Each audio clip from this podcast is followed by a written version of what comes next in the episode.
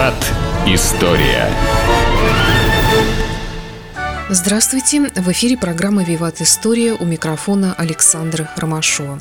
Как вы, наверное, уже знаете, программа «Виват История» прекратила свое сотрудничество с радиостанцией «Говорит Москва». Это произошло не по нашей инициативе. К сожалению, программа пока не выходит в эфир. Последний выпуск был посвящен ответам на ваши исторические вопросы. И у нас а, остались некоторые вопросы, на которые Сергей не успел ответить. Вернее, они были записаны, но не вошли в этот последний выпуск на радио «Говорит Москва». И сегодня мы предлагаем вашему вниманию такой бонус из ответов на ваши исторические вопросы. Ваши вопросы вы можете присылать нам по электронному адресу радио Виват Собака Mail.ru или оставлять в нашей группе ВКонтакте. Там всегда есть форма для того, чтобы вы э, сделали это легко. Вопрос от Евгения Александра. Пишет он, у меня есть вопрос в рубрику «Вопрос от слушателей». Как и зачем создавалась бархатная книга? Кем это было сделано и как выглядел сам процесс? Ой, ну, Саша, как вы думаете, почему она называется «Бархатная книга»? Потому что со мной Конечно, последние кажется, 4 года или 5, да, то есть даже больше же. У нее был бархатный переплет? Конечно. И более ничего. Просто, да? естественно. То есть она была красивая, типа в бархате. А вот. Э, Все, никакого отношения ни к Вельвету, ни к бархатной революции, ни к Вацлу Гавелу они не имеют 100%. Итак, а, ну, 1000 682 году э, были, в общем, запрещены окончательное местничество, и стал вопрос, кто имеет право на какие должности в нашей стране. И вот поэтому в 87 году э, боярин Желябужский, ему там помогали еще многие разные другие товарищи, фамилии имена вам совершенно ни к чему абсолютно, а вот, они составили так называемую, это вот мы так называем это, э, бархатную книгу. Что это такое? Ну, если пару слов, это родословная книга княжеских и боярских дворянских родов России. То есть, кто имеет право на что-то. Делилась она на четыре книги, ну, на четыре разряда, Саша. А, то есть, в первый разряд попадали, кто имеет все, второй кто имеет меньше, а четвертый, ну, мы тоже вас считаем за дворянами, за аристократами и так далее и тому подобное, но считать, что вы будете там у нас думными боярами или какие-то еще должности, забудьте. Вот, наверное, да, да. То есть кто мог получать чины? Ну, после того, как Петр I придумал свои табели о рангах, это уже было неинтересно никому. Она была потом приехала в Петербург, хранилась в Петербурге, и ее напечатал Новиков, такой известный масон, в своем издательстве, да, в типографии своей. А, вот, наверное, все, что могу рассказать про бархатную книгу. Вопрос от Светланы Москвиной, даже несколько вопросов. Она благодарит э, за наши программы и пишет, что прямо новая полоса в жизни и хочет услышать Светлая, ответ на такие надеюсь. вопросы. Э, ну, Полоса. Не знаю, у Хорошо, кого как. Я понял. Первый вопрос касается истории взаимоотношений России и Северного Кавказа. Это, может быть, будет отдельная программа или? Ну, я как? постараюсь сделать. Пока я не готов. Ну, и вопрос, который многие задают неоднократно, я думаю, что тебе нужно раз и навсегда на него уже ответить, что ты не хочешь на него отвечать. Это касается генерала Власова и судьбах его солдат. Тут личное. Дед был рядовым в этой армии, был в плену в Эстонии, домой отпустили только в 46-м с ограничением прав на проживание и работу, но подробности семья не знает, тема была запретная. Угу. Господи, мое отношение к русской освободительной армии генерала Власова, генералу Власову самостоятельно, ну, наверное, у меня отрицательное отношение. А вы знаете, что бы там ни говорили там хорошего, они хотели там для России много свобод в будущем, да, хотели просветить. Мало ли кто чего хочет. Бендеровцы тоже боролись за независимость, простите меня, да, но какими методами, извините? Я считаю, что они, в принципе, предатели. Они предали присягу, но это с одной стороны там Понятно, что не рабочей крестьянской Красной Армии там или прочее, но то, что вот они делать были не должны, первое, это, конечно, они делили немецкую форму, это раз. Во-вторых, принимали участие в карательных каких-то, э, скажем так, походах, которые были ну, в основном в Югославии. А, и третьих, конечно, самое главное для меня, а, они могли убить моего деда. То есть мой дед был нормальным русским солдатом, отвоевал всю войну в советской армии, да, и вот что они могли убивать русских, это, конечно, для них это самый главный грех, который, в принципе, не могу, как бы, да, не то что переварить, да, и прочее. А, ну, мы считаем, да, наша власть считает, и я с этим согласен, их предателями. А если бы мы их не считали предателями, я думаю, мы не имели бы морального права критиковать тех же самых бендеровцев и так далее и тому подобное, кто служил немцам. Да, а так мы имеем на это моральное право. А вот. Ну, все, наверное. О нем мы больше говорить не будем. Вопрос очень такой приятный, на мой взгляд, использование собак в Великую Отечественную войну. Насколько широко использовались противотанковые собаки, как удалось сохранить породистых собак в блокадном Ленинграде, и правда ли, что на параде Победы несли раненого Джульбарса на шинели Сталина? А, давайте. Это легенда или правда, кстати? Ну, давайте по Давай, мере по поступления, порядку. да. А первый вопрос противотанковые, да, использовали, конечно. Я не знаю, что тут, Саша, приятного, да? Тебя уже ну, сразу все зеленые и прочее Нет, воспримут. Почему я говорю просто... Собаки просто на чужой войне. Собачья тема – это всегда их, приятная тема. Я понимаю, да, их заставили воевать там, да, кровавый сталинский режим заставил их прыгать под танки. Ну, все это ерунда. Э, любые средства хороши, которые приводят к победе. Сколько они подбили танков или еще что-то, я не знаю. В принципе, в принципе, наверное, э, да и цифр таких нет. А если какие-то цифры есть, наверное, они какие-то завышенные. Но то, что собаки делали действительно очень хорошо, это, конечно, разминирование. Они на всех войнах занимались. А нет, конечно, никакого Джульбарса на сталинской шинели не несли. То есть это легенда? Конечно, легенда. Я даже больше скажу, жесткая легенда, что произошло вообще ну, на, параде, на параде Победы. А я верила, что несли. Саш, извини, я да, уничтожил да, твои да, мои представления о и светлом. фантазии, да. А, вот, дорогие друзья, произошло такое событие. У нас об этом не любят говорить, но все-таки. Итак, на параде Победы его можно спокойно увидеть, ну, в Ютубе, например, а и цветном, и не цветном. Там как раз есть, когда наши саперы идут со своими собаками. Собаки были вызваны э, из различных частей и прочее, а потом решили по одной из версий, я знаю такую версию, да, что обратно их вести в части вы ни к чему, поэтому их уничтожили сразу после парада. Ну вот, наверное, я ответил. А насчет как спасли блокаде представителей лучших собачьих родов и там мастей и так далее и тому подобное, а я скажу очень просто. В 1946 году прошла выставка собак в Ленинграде. На нем были представители шесть собак – они были абсолютно не лучших пород. Это были простые дворняжки. Это единственные шесть собак, которых не съели свои хозяины во время войны. Вот они пережили блокаду. Это четко известно. Шесть этих собак, да. Надо было выжить, надо было победить. И поэтому, извините, может, я так вот жестко про это и уничтожил ваши фантазии, но что делать? Такая была война и такая была ситуация. Ну и тут вопрос еще касается собак космической программы Советского Союза, ведь до Гагарина запускали около 50 собак и половину безвозвратно, и после первого полета человека, наверное, продолжали. Ну да, единственное, давайте, Саша, я вижу, что у вас глаза горят, чтобы про это рассказать. Ну да, я просто в одно время, там, к 50-летию полета человека в космос и даже раньше готовила цикл передач и брала, да, информацию из открытых источников. Из ну, сейчас мы узнаем, каких источников вы пользовались. Единственное, могу сказать, давайте так. А нормально, что сначала используются животные? Да, Абсолютно. Там. Конечно. Ну, ты знаешь, что меня поразило, когда я читала об угу. этом, что буквально за две недели до полета первого человека в космос была отправлена собака. И Королев тогда сказал, что вот два полета удачных, и следующим полетит человек. И когда полетел Гагарин, он сам потом, по-моему, шутил на Это эту тему. Правда. Я то ли собака, то ли очередная, то ли ну, да, первый абсолютно человек. верно, да. У Юрия Алексеевича был нормальное чувство юмора. Единственное, почему собаки, а, как вы правильно заметили, во Франции кошки, да? Э, была одна кошка, да, но уже после Гагарина. А, ну, это во Франции. Да.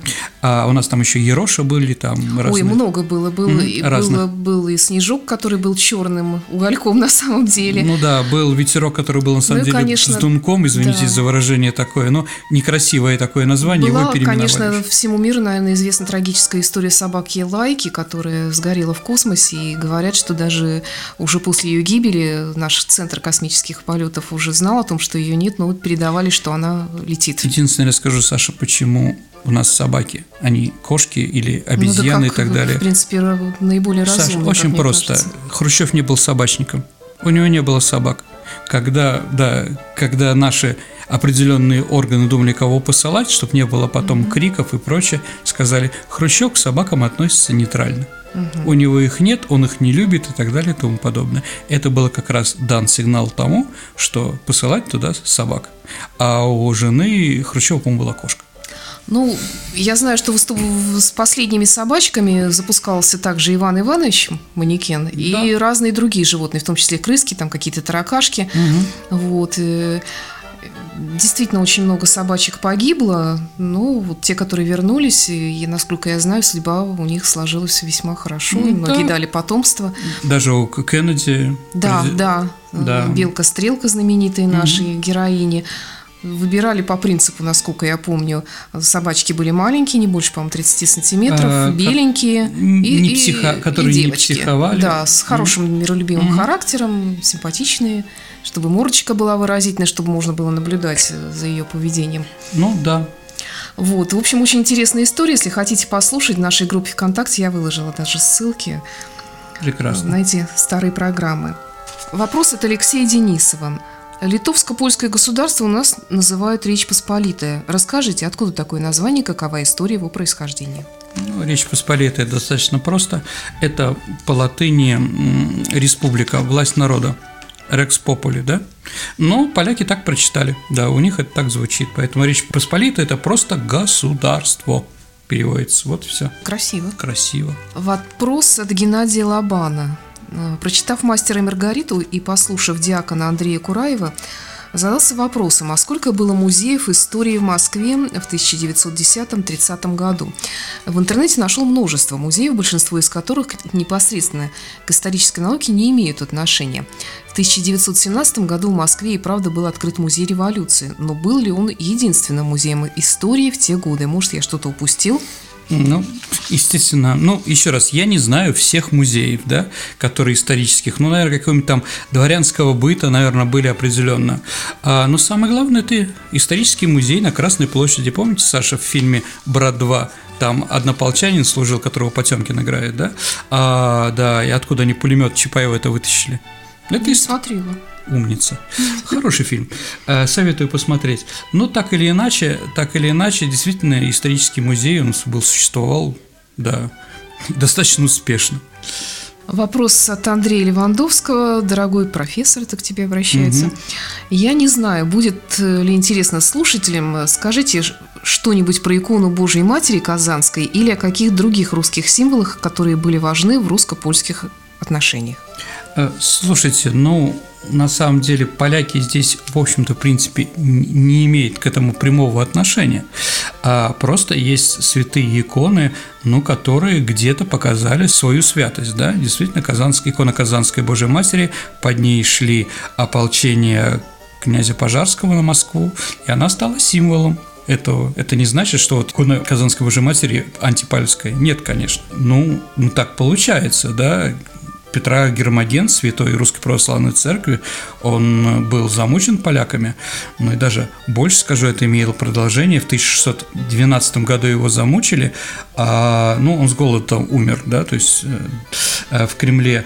А в 1812 году, когда э, объединенное такое европейское войско да, во главе с Наполеоном вышло в Москву, то поляки в первую очередь ворвались в Кремль и разрубили останки мощей вот этого святого Гермогена, вытащили его из, из э, раки, да, вот, я не знаю, в чем там проблема.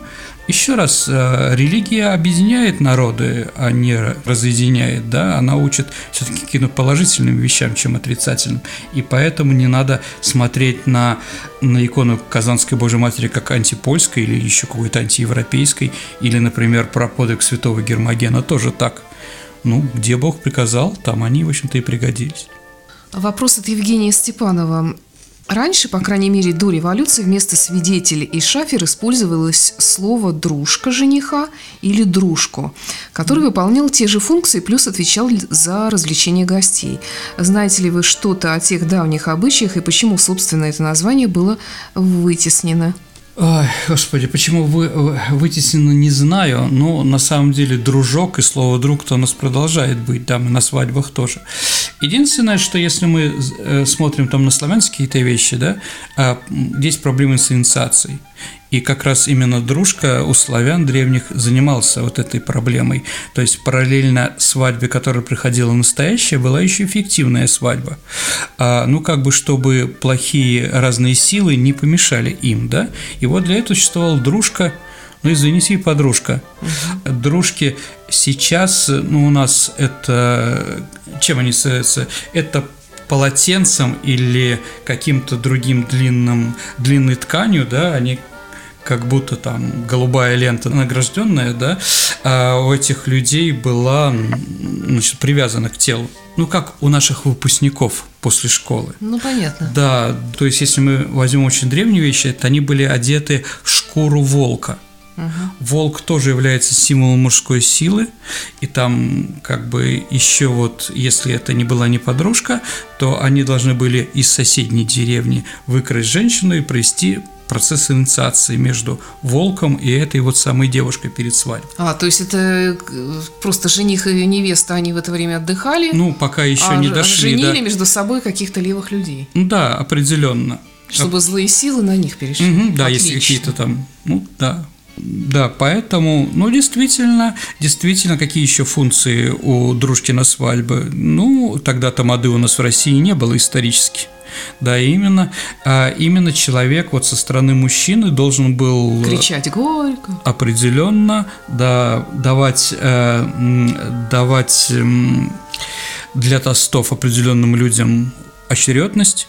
Также он следил за то, чтобы э, каждый человек за столом имел свое место. Это сейчас все садятся как-то, да?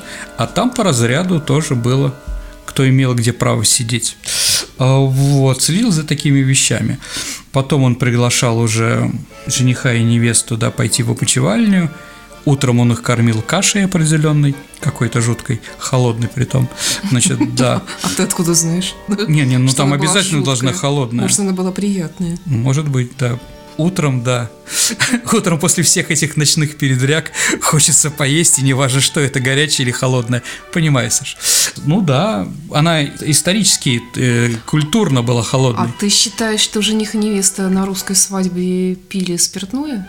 А, знаете, нет, поэтому и медовый месяц называется, потому что они в основном пили разные медовые вещи. Но им тоже было нельзя, понятно почему. Ну и поэтому каша, я думаю, была не настолько дрянной, как ты сказал. А, ну, я сказал холодной, не дрянной. Я не знаю, как ее изготавливали, да, меня утром не кормили, да, но я холодная, я вспоминаю сразу армию, когда тебя кормят непонятными вещами, непонятной кашей. Вот что, чем была советская армия сильна, это, конечно, количеством различных каш, и которые в основном, ну, кроме гречневой, наверное, были, ну, скажем так, невозможно употребить. Угу, она, знаете, еще, извините, такое, да, мне ностальгия мучает, да, у нас была еще такая каша, я не знаю, откуда она, но это было пшено, и внутри добавляли еще горох ну вот это вот даже видеть это было невозможно. У меня вот отрицание про нашу армию только вот эти вот различные каши, да. Поэтому для меня все-таки, да, ну, послед... ну сейчас мало едим каши ведь, Саша. Ну, как сказать. Серьезно? Сейчас такие времена, Не, ну что, кто знаешь, борется там сейчас... за что-то, а так... так... Бороться-то можно за что угодно, а когда денег особо нет, так каша наш первый друг. Картофель. Щи да каша, еда наша. Я понимаю. Ну, хорошо, я соглашусь с тобой, Саша. Вопрос от нашего слушателя, который представился как Бенедикт Савела. Э, вопрос к Сергею как человеку осведомленному в той или иной степени о многих этапах человеческой истории. Как вы считаете, когда и где были наилучшие условия для жизни человека? Наше время прошу в расчет не брать. А, ну, дорогие друзья, да, Бенедикт, буду разговаривать, импровизировать, как, как я считаю.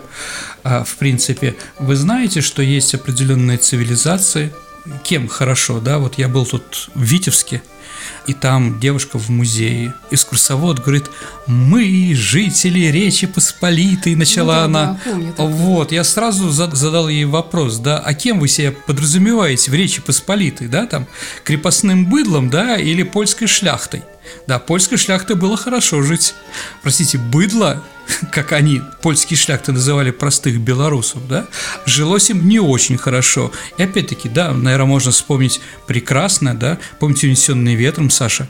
Как было хорошо в Таре, да, Скарлетт О'Харе, его семье, соседям и так далее и тому подобное.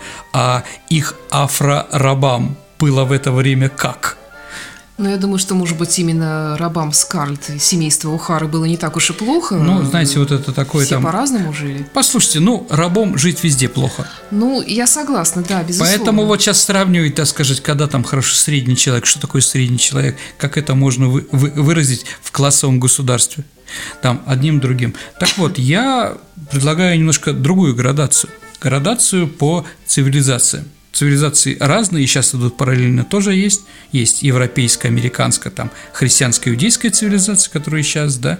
Наверное, есть евразийская цивилизация, в которую входим мы. Я не думаю, что русские входят в европейскую цивилизацию, да. Вот в том плане, которым сейчас нам предлагает э, со своими определенными демократическими и мною уважаемыми ценностями, да. Ну, для них это хорошо, да, что для немца нормально, для русского смерть.